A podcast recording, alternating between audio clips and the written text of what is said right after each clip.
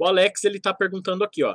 E quando o recrutador fala demais e não deixa à vontade para fazer perguntas? Bom, Alex, quando o recrutador fala demais, existe só uma, uma opção. É você ouvir. não tem muita outra opção. Porém, quem fala demais gosta de, de responder. Isso é fato. Aproveite uma brecha entre um assunto e outro que ele está falando, certo? E faça uma pergunta sobre aquilo. Instigue ele a falar.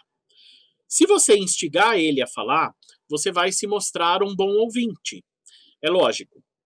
Pense bem no que ele está falando, tá certo? Ouça o que ele está falando para que você consiga, de fato, é, ter aí esse nível de papo com ele, ok?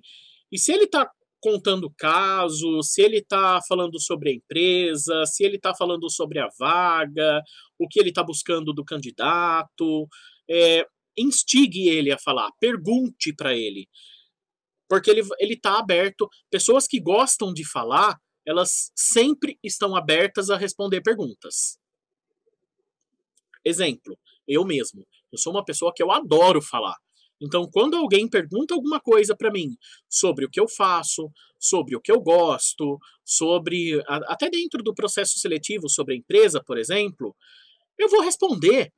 Porque eu gosto de falar, eu gosto da empresa onde eu trabalho, eu gosto de fazer o que eu faço. Então, isso vai me deixar à vontade, vai gerar identificação com aquele candidato.